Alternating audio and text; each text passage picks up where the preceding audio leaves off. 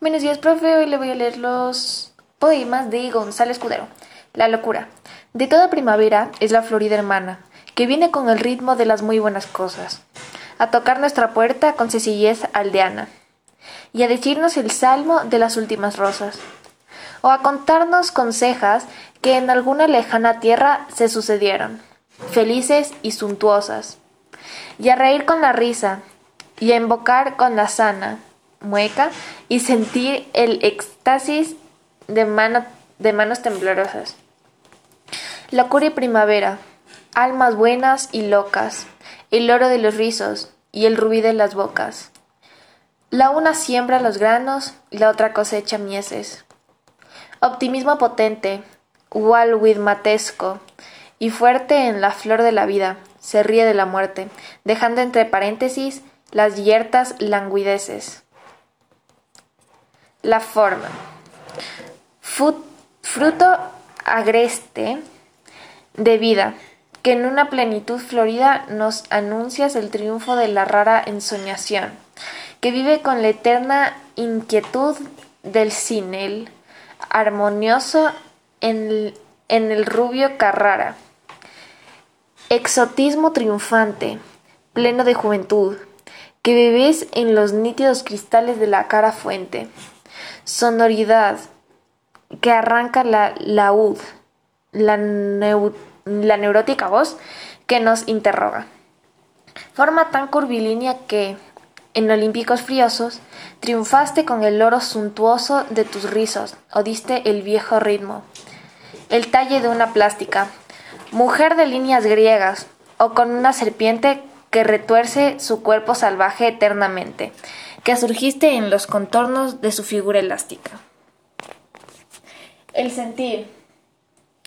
Sonorizad, eterna que en la quietud ambigua nos da la inexplicable de una emoción profana, y que muy levemente con la paz se amortigua como en una siringa una música hermana.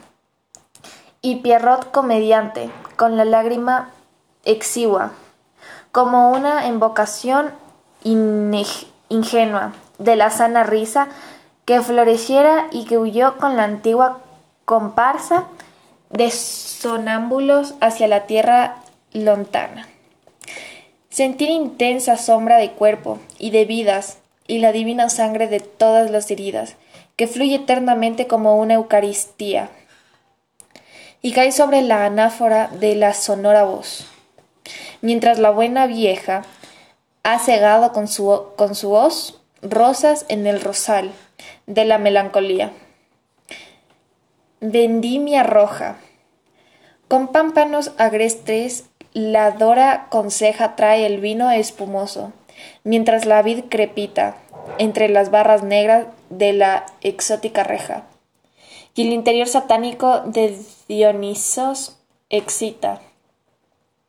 Bebamos nuestro vino de la Vedimia, añeja, símbolo de la vida, interior que palpita, digamos un elogio por la lírica y vieja sinceridad, que habla con su voz infinita, como una ofrenda lírica, las grandes vides rojas rinden a su alma extasiada en las divinas hojas.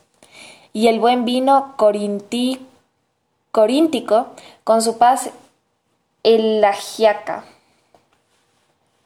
Se desliza en la sombra eletargada y leve, en una gota igual eucarística breve, y deshojando el poema de la uva Dionisiaca. Gracias.